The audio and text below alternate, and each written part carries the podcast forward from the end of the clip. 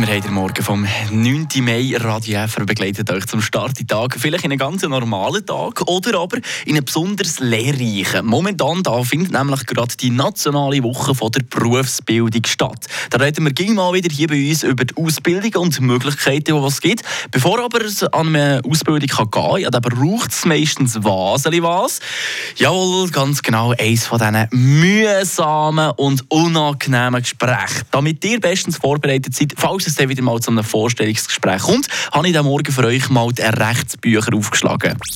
Eine Portion Wissen für einen starken Tag. Schlauere Tag mit Radio FR. Also, Herr Rätz, ihr seid unter der engsten Auswahl der Bewerber für unsere freie Stelle. Ich hätte noch ein paar Fragen, die ich gerne stellen möchte. Na, schießt los, bin bereit.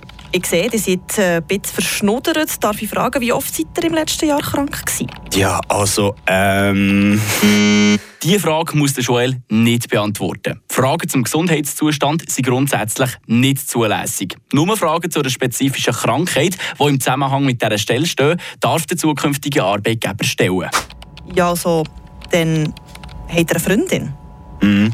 Habt ihr denn vor, mit dieser Dame ein Kind zu machen? Das muss Joel ebenfalls nicht beantworten. Fragen, die sich im allgemeinen Gleichbehandlungsgesetz befinden, sind verboten. Dazu gehören zum Beispiel Fragen zur sexuellen Orientierung oder Fragen zur Familienplanung. Falls ihr selber aber zu diesem Zeitpunkt schwanger seid, befindet sich die Frage in einer Grauzone.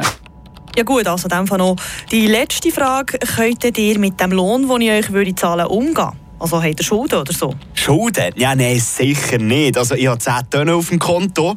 Ich bewerbe mich ja schliesslich auch nicht wegen Geld, oder?